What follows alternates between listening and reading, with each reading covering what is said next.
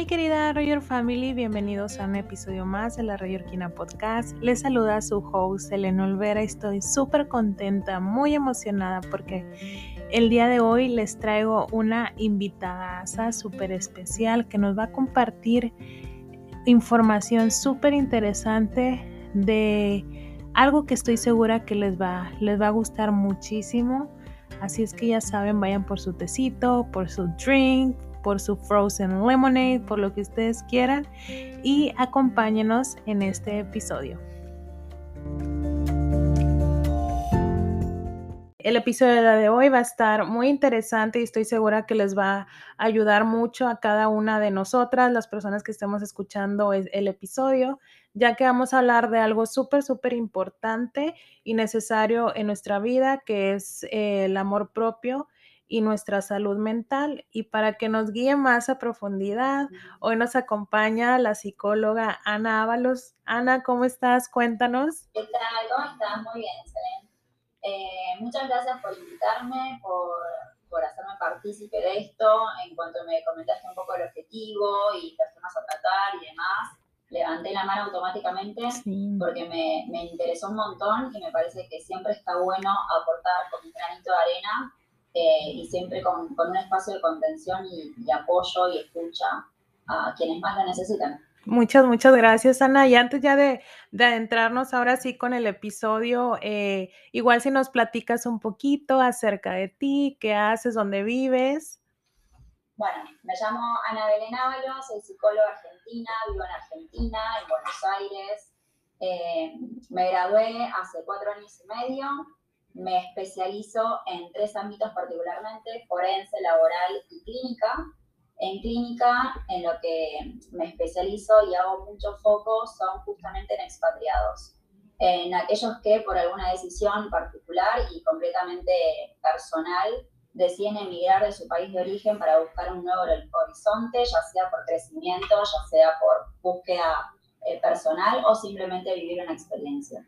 Creo que dentro de un proceso migratorio pasan un montón de emociones que en una eh, valija no solamente van ropa y cosas materiales, sino que se lleva una mochila emocional enorme. Y nada, volver a insertarse a una cultura, sociedad, eh, reformar los vínculos existentes, porque ahora la distancia hace lo suyo y demás, me parece que siempre está bueno tener un poco de, de ese espacio íntimo donde poder trabajar aquellas cosas que duelen, aquellas cosas que molestan, eh, y bueno, trabajar un poco también la nueva realidad, la que se elige, no la que se perdió. Me, me gusta verlo un poco de ese lado, aquello que elegimos porque, por, necesidad o porque urge estaba viendo tu página en Instagram y lo que me estabas platicando antes, previo al organizar el episodio, eh, era algo que nunca había pensado, pero realmente es súper importante, como dices, no solamente es como lo que llevas en la maleta, sino lo, toda esa situación emocional que, que una persona que se cambia de ciudad o se cambia de país o se cambia de, de lugar de donde, de donde nació, vivió, lo que sea o creció, eh, por ejemplo, ahorita que lo dices, me puse a pensar como que una, una vista interna, sí es cierto, o sea, yo cuando me, me mudé, tuve como dos experiencias muy grandes que me movieron mucho, que fue cuando me mudé, hasta, me mudé acá a Estados Unidos y luego dos años que estuve en Estados Unidos cuando me regresé otra vez a México. Entonces es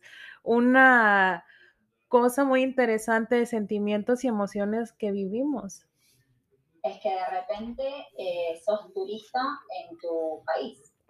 Sí. Eh, uno construye eh, su casa, su lugar, sus nuevos vínculos, su trabajo.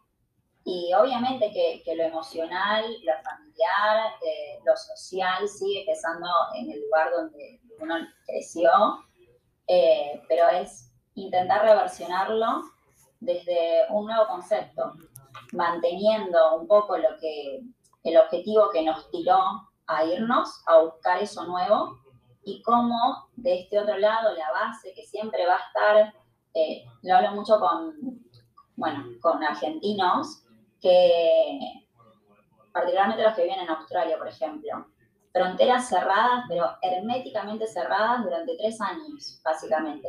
Y esa mínima posibilidad de salir ya genera ilusión. Y cómo, eh, bueno, y el miedo, y si no vuelvo, y si vuelvo, y, mis amigos, cómo creo que, siempre está bueno poder abordar eh, desde lo que a uno le pasa y no desde la expectativa o, bueno, de los comentarios de afuera, que a veces suman, no suman, lo que uno puede leer y demás. Wow, es como que un mundo totalmente desconocido, porque puede ser, y, también incomprendido para las personas que, que no han tenido eh, como que la necesidad o simplemente no se han movido de donde, de donde viven, pero sí es algo muy interesante. Pero bueno, tenemos que hacer también ahí, anotarlo para ver si podemos hacer como un episodio específicamente para eso, porque la verdad se me hace muy interesante. Y, me vinieron muchas, muchas, como que muchas cosas que, que, yo viví, que he visto que mis amigos y amigas han vivido. Pero bueno, ahora sí un poquito retomando eh, lo de el amor propio una de las experiencias, y creo que te lo platiqué cuando estábamos ahí cuadrando, eh, fue que creo fue hace dos semanas que estuvo lo del Fashion Week aquí en Nueva York y fui a uno a un fashion show con una amiga y eh, la amiga de mi amiga como que de repente ya cuando se acercó a, yo no la había visto, o sea, yo no sabía que ella era eh, la amiga de mi amiga, pero se acerca y le dice, mi amiga le dice a ella como que estás bien, te, te, veo rara, te veo como que apagada, todo bien. Y ella dice, sí, pero es que, no sé, ver esto, verlas, ver, ver a la, de pronto las modelos, como que me hizo sentir mal. Y yo me, yo me impresioné mucho y me quedé, dije, wow, o sea, yo juraba que ella era una modelo también, porque su, joven, súper linda. Yo dije, ella también es modelo. Y me, me, dejó pensando, me dejó pensando y también como que hizo como que un reflejo hacia mi persona y como que en ese momento inmediatamente yo hasta, ay sí, y yo me, como que yo también me empecé a sentir como, como rara y yo, ay, me siento mal, me siento un poco gordita o el outfit que traigo a lo mejor no, es, no fue mi mejor opción o lo que sea, como que fuese como que el detonante esa, esa semana y lo que me hizo como que ver hacia atrás y ver como todos los momentos que he tenido desde la pandemia para acá, me puse a pensar como que subí de peso en la pandemia. Me salieron unas manchas aquí en, en, el, en los labios que no, no me aguantaba como que me pongo ropa o me ponía ropa y decía, no me siento a gusto, no me siento cómoda, no me siento bien con, lo que soy. Y no sé, como que fue una escalerita de muchas cosas que, me hizo recordar. Dije, realmente eh, son cosas y situaciones emocionales como eh, que atacan mucho pues no que atacan, sino que ponen a prueba de pronto la autoestima, el amor que podemos tener nosotros como mujeres. Eh, Total.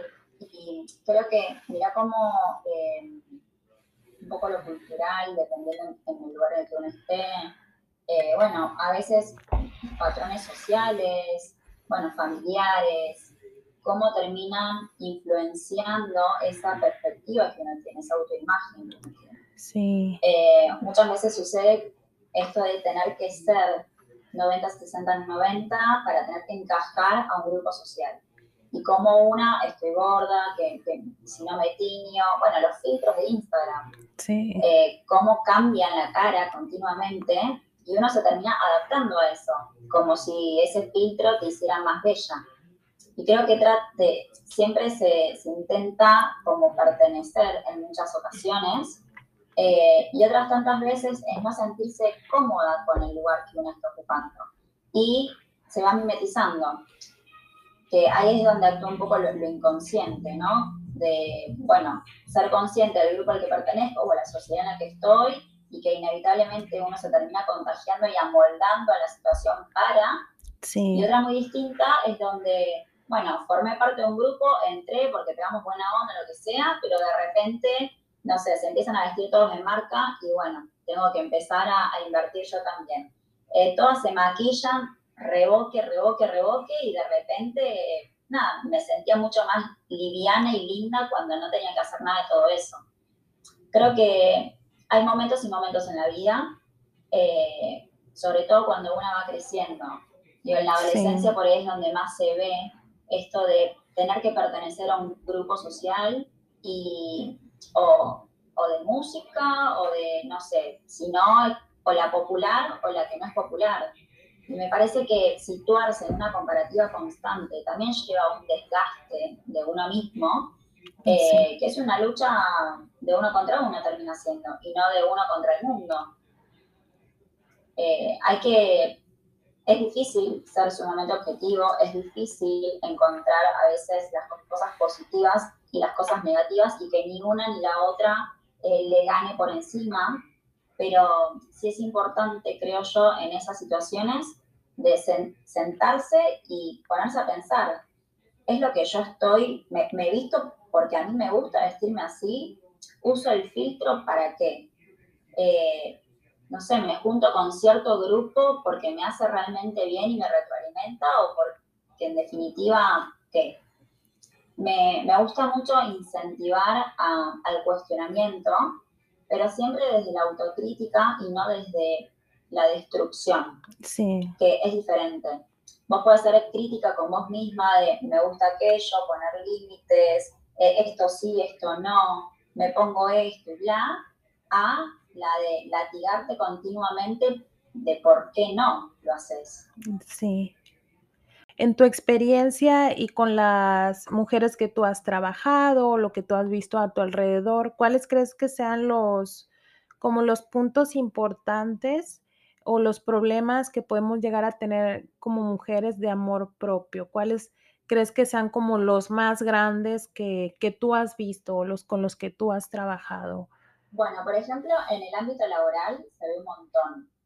Eh, esto de eh, el hombre es el que puede hacer tal cosa o el hombre es, es el que se le paga más porque, no sé, es ingeniero y, para, yo también soy ingeniera y también tengo las mismas capacidades y cualidades que esa persona para el trabajo.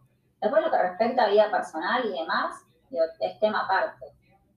Creo que a veces eh, afecta demasiado la comparativa, la necesidad de esto de pertenecer o de nada, porque él sí y yo no.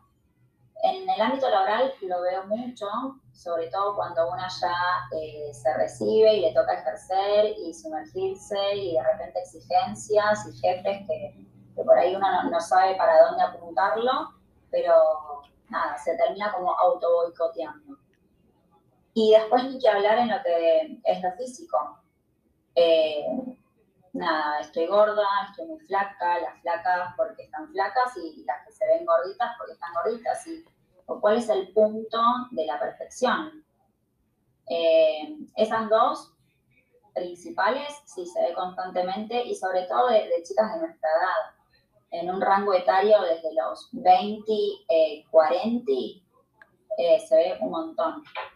Y quizás el que lo tenga un poco más trabajado, más masticado, pueda tener mayores herramientas para afrontar una situación crítica pero creo que es un constante.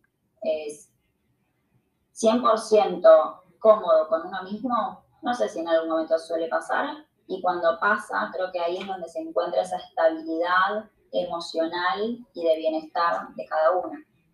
Ahorita que dices lo del trabajo y lo de, por ejemplo, el aspecto físico, eh, ¿cómo podemos identificar que tenemos que trabajar eh, en la manera como nos vemos a nosotras mismas.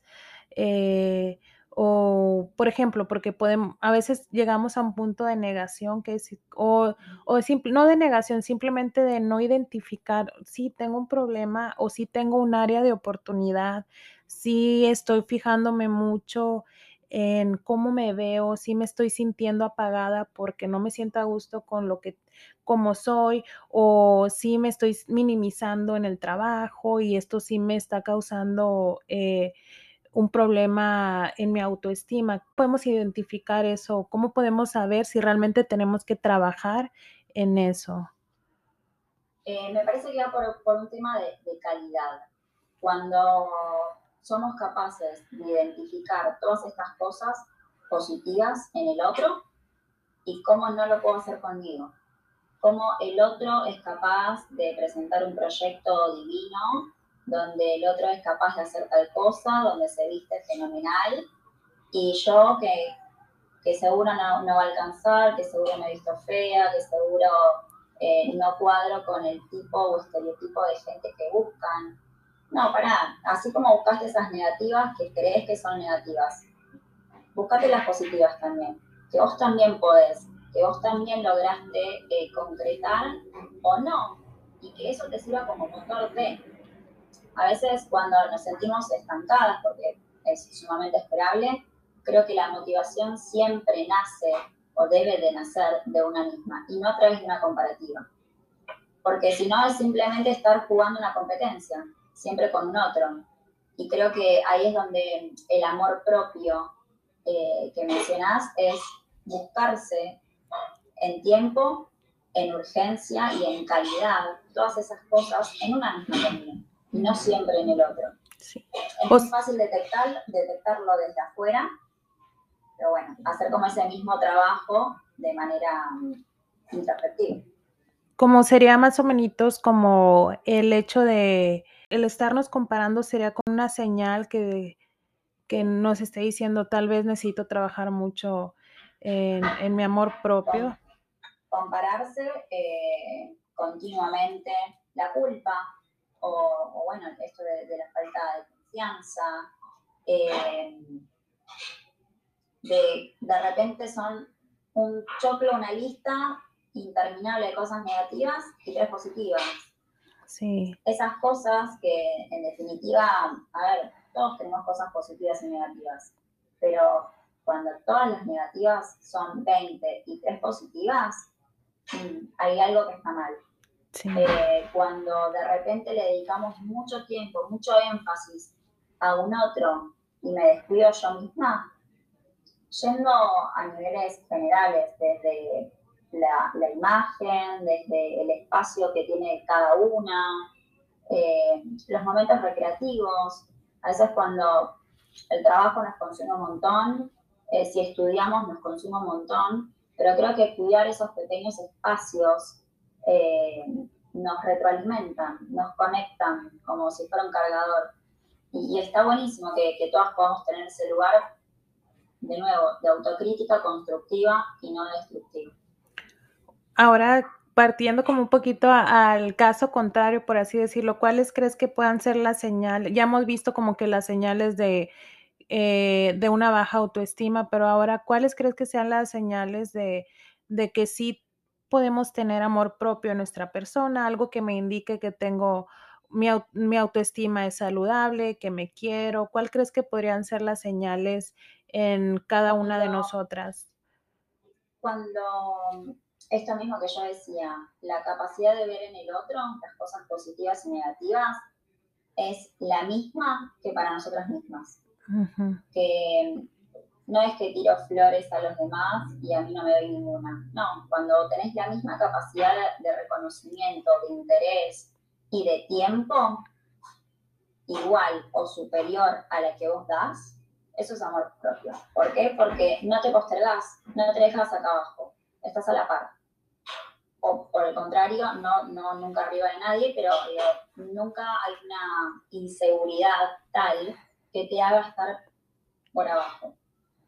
Eh, cuando tenemos la capacidad de conciencia de darnos cuenta de las cosas que nos motivan, de las cosas que nos gustan, de los espacios que cuidamos, cómo nos cuidamos, cosas que yo llamo mimos, cuando esos mismos mimos están, cuando ese tiempo para una está, eh, esos son factores de, amor propio. Esos, no sé, como alertas de, sí, estoy bien. Me estoy escuchando, por sobre todas las cosas. Te escucho a vos, de lo que te pasa, te ayudo, vamos hacia adelante, pero yo también conmigo mismo. No me postergo. Fíjate que es súper interesante lo que dices y también me hizo pensar en algo de que no, no somos perfectos porque no somos perfectas, ningún ser humano es perfecto, pero el hecho de tal cual aceptar nuestras imperfecciones o darnos cuenta, eh, sí tengo, por ejemplo, yo tengo, o antes, creo que ya he estado trabajando más en eso, pero antes, cuando era un adolescente, tenía un carácter o un temperamento así como que muy fuerte. Y está bien. A mí no está bien, pero ya lo identifiqué. No pasa nada, ya lo identifiqué. ¿Qué puedo hacer para, para mejorarlo? Eso de no, no, no somos perfectos, a lo mejor no, no, no somos las personas, porque cada quien tiene cualidades diferentes, las mujeres tenemos cualidades diferentes, nos, nos desenvolvemos en áreas diferentes, somos únicas, somos irrepetibles, nuestra complexión es única y está bien, no pasa nada, porque no tenemos que ser, como dicen, no tenemos que cumplir un estándar de belleza o no tenemos que tener este, esta posición en este trabajo. Identifico mis cosas en las que tengo que crecer y trabajo en ellas, pero sin como quedarnos muy duro o, o eh, sí, como que, ay, una cosa es decir, oh, tengo que trabajar en esto, tengo que prepararme más y lo voy a hacer al caso contrario. Siempre me sale todo mal, no puedo hacer nada bien, no le echo ganas, no esto, como que la manera en que nosotros abordamos nuestras propias eh, situaciones y nuestros propios problemas también dice, dicen mucho también de, de, cómo, querer, no, cómo nos queremos a nosotras mismas y cómo buscamos el crecimiento eh, personal. Total, eh, cuando una tiene el tiempo, la toma de conciencia eh, y por sobre todo es capaz de poder detectar esos problemas para trabajarlos, no para patearlos, es escucha, netamente escucha. Y a ver, no siempre tenemos ni las ganas ni el tiempo para, pero lo importante es, bueno, me molesta ahora, trabajémoslo ahora, veamos qué es, desenvolvelo. Si simplemente es, ah, me molesta esto, o me siento incómoda, o, o me da culpa, y no hacemos más nada que eso, decirlo, o no, no estamos haciendo nada Creo que una cosa es ser autocrítica y construir desde esto. Quisiera mejorar aquello, la verdad es que no me está saliendo como espero tal cosa. mientras tengamos un objetivo claro, las cosas siempre van ahí como decantándose. Pero creo que, que el tiempo, las ganas y la toma de conciencia son tres cosas que para que esas, eso se dé, para que el trabajo se dé, tienen que estar las tres en simultáneo. Eh, si no, siempre va a ser difícil y ya siempre digo, vos puedes sentarte, por ejemplo, en terapia a hablar de algo, que puedes estar una hora hablando de un mismo tema, pero si vos tampoco tomás conciencia de eso, entra por acá y sale por acá. Sí. Y ahorita ya, por ejemplo, ya vimos eh, como que las señales de, que tenemos que trabajar en nuestro amor propio, también eh, las señales de que indican que tenemos una autoestima saludable, pero hay, hay momentos en que no sabemos, sabemos que hay, que trabajar algo, pero no sabemos si, si, si nuestra autoestima está, está buena, es saludable o no. Eh, ¿hay alguna herramienta, hay algo que nos pueda ayudar a, no sé, que nos pueda ayudar como que a identificar si realmente hay algo en lo que tenemos que llegar a, eh, trabajar o el nivel de, importancia o gravedad, por así decirlo, que nos indique necesitas trabajar en esto, es bien importante. Yo creo que el simple hecho, igual son conjeturas, pero el simple hecho de preguntarnos, ¿hay algo que me puede ayudar a saber si mi autoestima es saludable o no? Yo creo que a lo mejor ya es un indicativo de que hay algo que trabajar en nosotros, pero tú eh, nos puedes recomendar algo, una herramienta o algo que nos ayude. como herramienta de agarro este test y veo qué nivel de autoestima tengo, no hay una misma es la herramienta.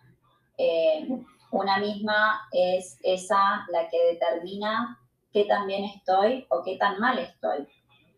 Y creo que siempre es importante escucharse, cuestionarse. Ya desde el momento en donde uno identifica un problema, algo está pasando, porque te molesta. Lo querés cambiar o modificar o lo que sea, pero en definitiva dijiste, che, esto no está muy bien, no me siento cómoda, ¿de qué manera lo puedo trabajar?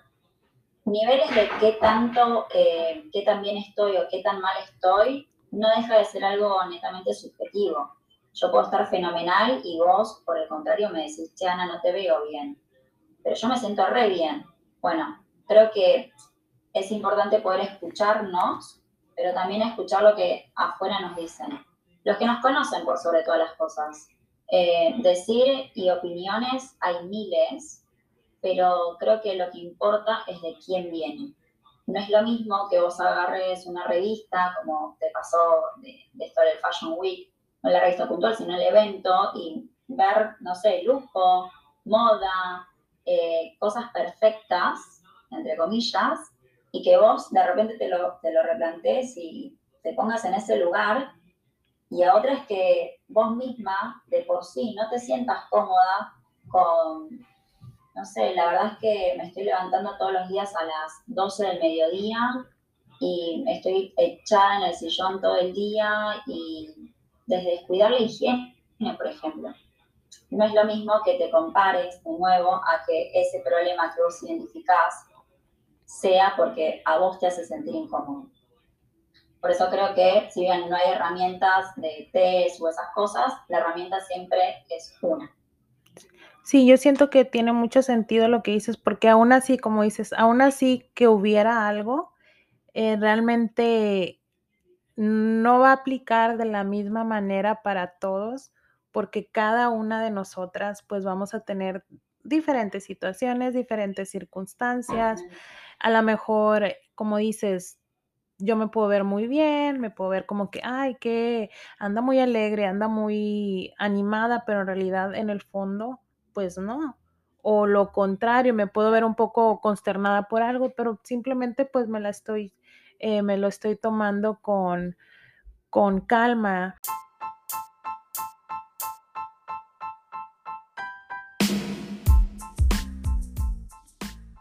Mi querida Roger Family, este episodio es patrocinado nada más y nada menos que por la Kina Podcast. Si no me patrocino yo, ¿quién lo va a hacer? Así es que los invito a que me dejen cinco estrellitas, reviews súper geniales si les está gustando este contenido. Todo esto lo pueden hacer a través de las diferentes plataformas como Anchor, Spotify, Apple Podcasts, Google Podcasts y todos los lugares en donde puedan escuchar los podcasts. Les agradecería mucho de sus buenos reviews y estrellitas. También si tienen comentarios, sugerencias, preguntas, lo pueden hacer a través de mis redes sociales. Me pueden encontrar en Facebook y en Instagram como La Orquina y también me pueden mandar todo lo que quieran mandarme, todas las sugerencias que tengan a través de mi correo electrónico la gmail.com Así es que sin más que decir, regresemos al episodio del día de hoy. Entonces sería como, como, como dices, algo muy personal. Sí sí, algo personal, como dices, uno ser la una, eh, tu propia herramienta, si vemos que eh, nos estamos comparando mucho, entonces eso puede ser como, ¡pium! ahí el foquito rojo.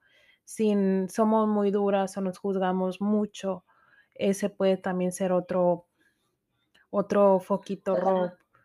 No Creo que es generar eh, un balance entre lo que doy hacia el afuera, para el otro, eh, lo que también se me exige un poco porque, no sé, el ámbito laboral, eh, y lo que yo también me doy a mí misma, que cuenta de igual manera de lo que yo le doy al resto, ni más ni menos. Ahora, cuando ese hay un desbalance, al otro le doy y le doy y le doy, y a mí me me doy un 2%, bueno, ahí es donde sí, la verdad es que eh, tengo entrega absoluta hacia la otra persona, pero para conmigo no. Tengo detalles hermosísimos para la otra persona, pero la verdad es que conmigo no.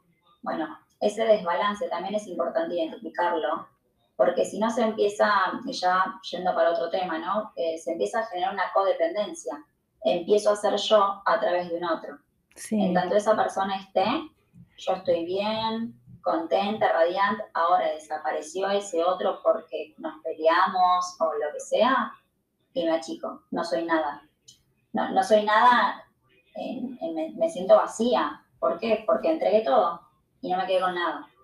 Por eso hablo siempre del balance igual o más de lo que vos le puedes dar al otro. Al otro. Menos alerta. Sí. Fíjate que es bien cierto eso, también me hizo pensarlo y, como que aterrizarlo en otras, no sé, en otras circunstancias totalmente diferentes. A mí me pasa mucho que yo le digo, eh, eh, no sé qué tan bien o qué tan mal esté, pero por ejemplo, yo siempre digo, no le voy a dar a otras personas algo que no le dé del mismo, que no le dé a mi familia del mismo valor o, o más. Por ejemplo, pasa que, y es lo mismo, el trato de aplicarlo así como ahorita trato de aterrizarlo en lo que tú nos estás diciendo y nos estás compartiendo. O sea, no le voy a dar a otra persona más de lo que no me voy a dar a mí. O sea, si yo me, em, me, me doy mucho amor y me quiero mucho y hago muchas cosas por mí, pues sí, lo voy a hacer por los demás. Pero si ya le estoy dando más a otras personas, eh, y me estoy dando menos a mí o si le estoy poniendo más tiempo a otras personas, más dedicación a otras cosas y no a mí, entonces digo, wow, sí es cierto, o sea, también lo aterrizo de esta manera y digo, sí, eso tiene mucho, mucho sentido. Son momentos, ¿no? Como un altibajo de, de situaciones en donde puede pasar el trabajo, cuando entramos a un trabajo nuevo, nos consume y queremos darlo todo llegas a tu casa, no das más del sueño y te echas a dormir.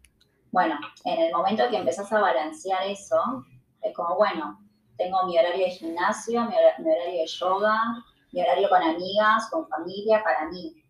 Esas, eh, esos espacios o esas herramientas que a nosotros nos sirven para animarnos, que siempre estén. No, que no se descuiden, que no se posterguen, porque es muy fácil eh, mimetizarse a veces, es muy fácil perder a veces el control de una situación. Eh, poner límites muchas veces genera culpa, pero el límite primero hay que ponérselo a una misma para después poder comunicarlo. Si vos no sabes a dónde lo querés aplicar, nada, las cosas van a ir fluyendo y, por ahí no de la manera que una lo esperaría. Bueno, creo que si una también está eh, delimitada en, el trabajo, quiero solamente esforzarme para tal y tal cosa. Perfecto. En tu horario laboral. Después tenés tu vida personal. Y con tus amigas, ¿qué querés? Quiero tal cosa. Viajar más, verlas más, compartir más. Perfecto. Entregar y recibir. Pero nunca eh, más de lo que te puedes dar a vos misma.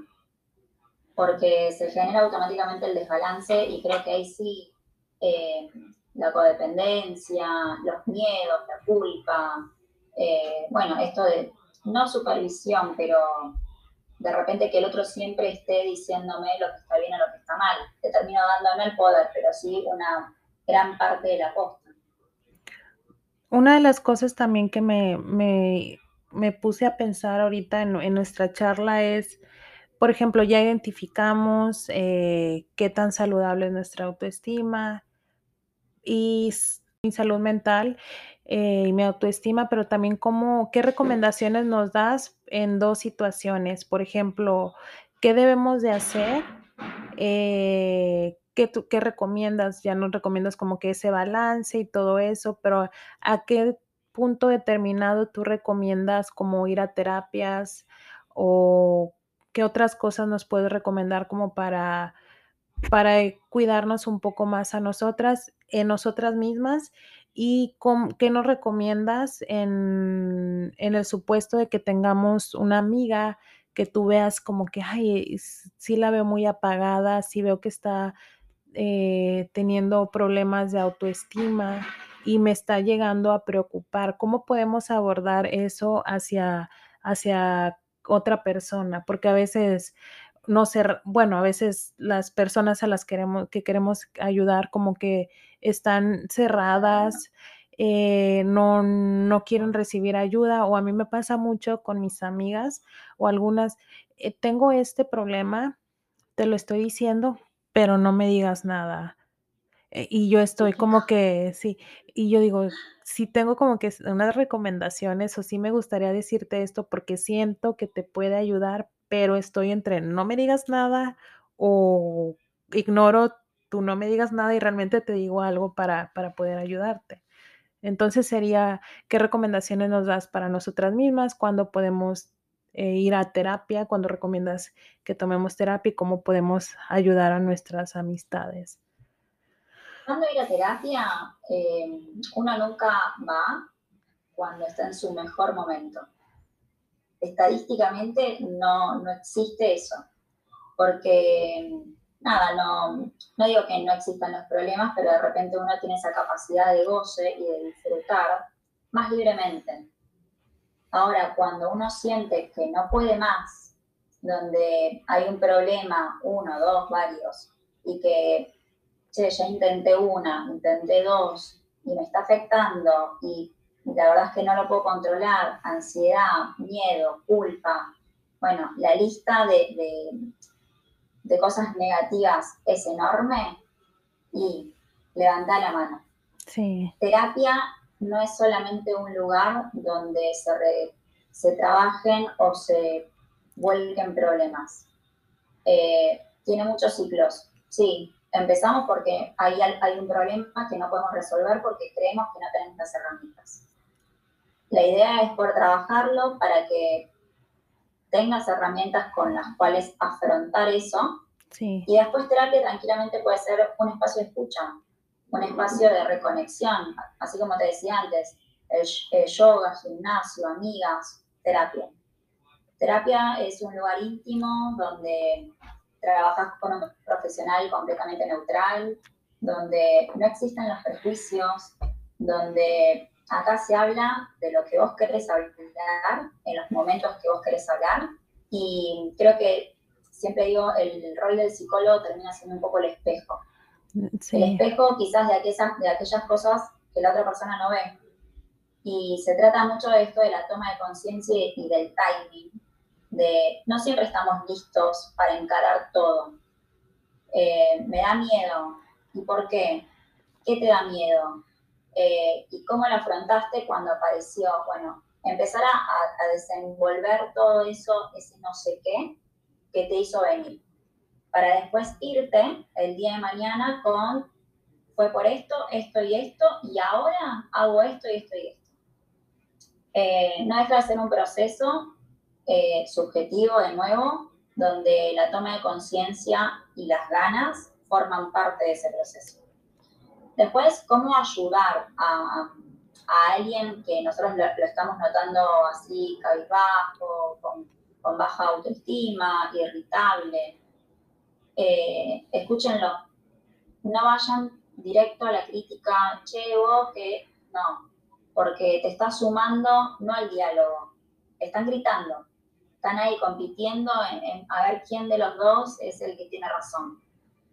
Y probablemente los dos tengan razón. La diferencia es que ninguno se está escuchando. Por eso digo que es muy importante eh, el cómo estás.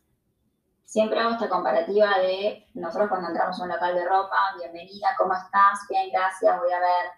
Bueno, en terapia es esto. ¿Cómo estás? Pero ¿cómo estás sentido? Quiero realmente saber cómo estás. Y, y trabajar desde ahí, de preguntarle a tu amiga o a esa persona que, la ves, que no está igual que antes, ¿qué le pasa? Porque probablemente ni ella sepa lo que le pasa.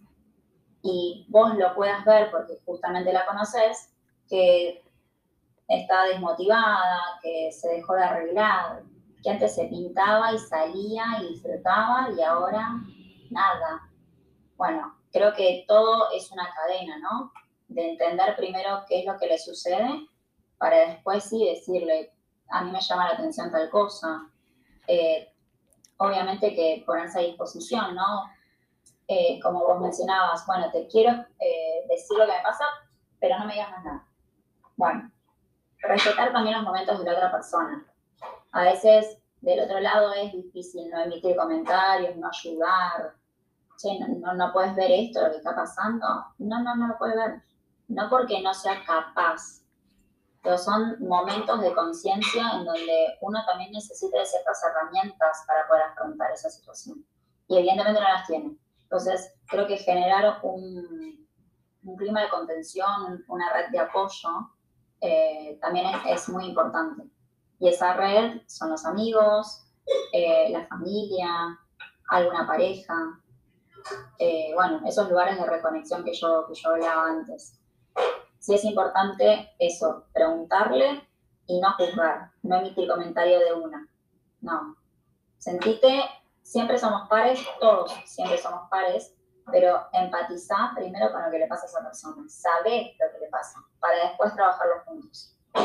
Wow, sí, es cierto como que lo que dices, porque a veces uno tiende, por ejemplo, a veces me pasa a mí como que, ah, yo sé, bueno, no que yo sepa y que en mi opinión experta, porque a veces hasta bromeo así con mis familiares, así, en mi opinión experta, justo cuando decías, ¿cómo estás?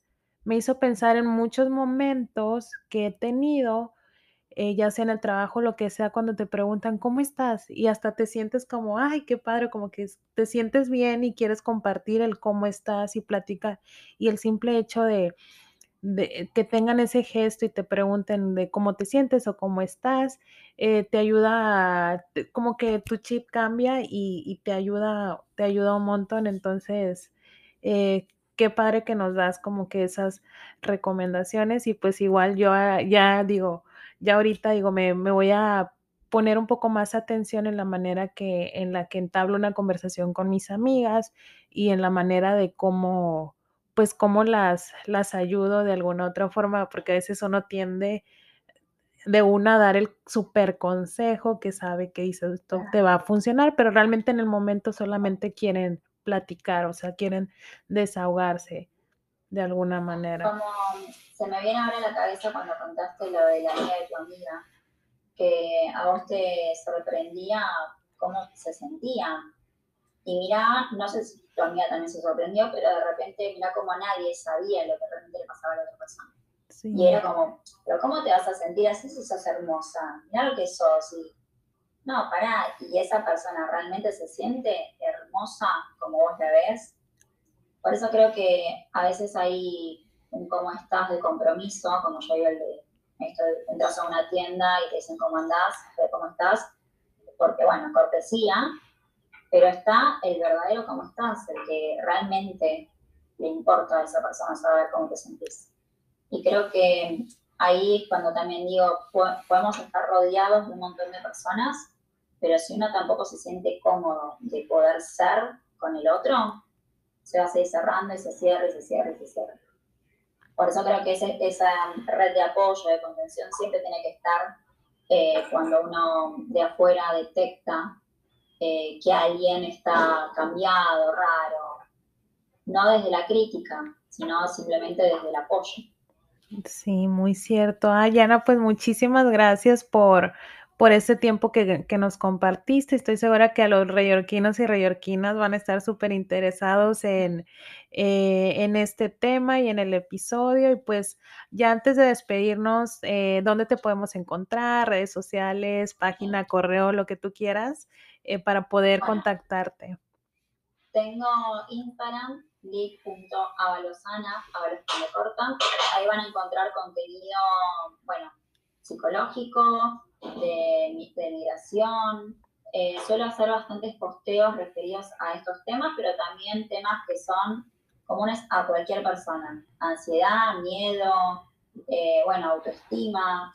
O uno puede tener temas puntuales por una situación puntual, pero también hay temas que nos abarcan a todos por igual. Eh, después, si no, mi, mi mail personal de, psicóloga, también lic.avalosana.com y ahí me pueden consultar lo que quieran, sino a través de, los mensajes privados de Instagram, eh, consultas, eh, lo que necesiten saber, siempre estoy a disposición. Por ahora, eso dos. Muchísimas gracias, Ana, y ojalá podamos tener la oportunidad ahí, ponemos en el calendario eh, para platicar un poco más acerca de, de, de la experiencia que tenemos nosotros los que vivimos en otro lado, porque es de verdad es algo bien interesante. Es ahora sí como que ahora sí vamos a poder indagar más acerca del choque cultural.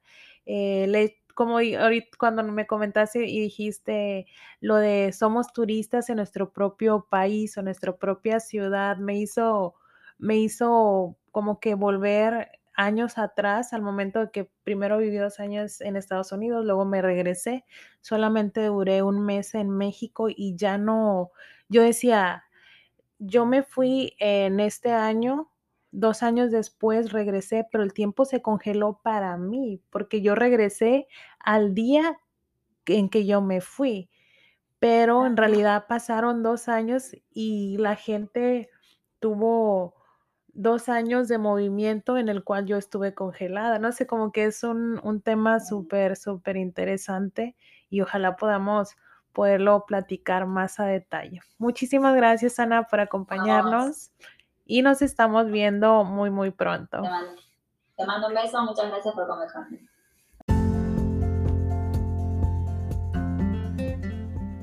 Mi querida Rayer Family, espero que les haya gustado mucho el episodio del día de hoy. Espero que esta información que nos comparte la psicóloga Ana Ábalos les sea de mucha utilidad y espero que hayan disfrutado mucho este episodio. Ya saben, a seguir creando cosas nuevas y cosas buenas y a seguir compartiendo todo lo que hay dentro de ustedes con los demás y pues que tengan un excelente día y nos vemos en el próximo episodio.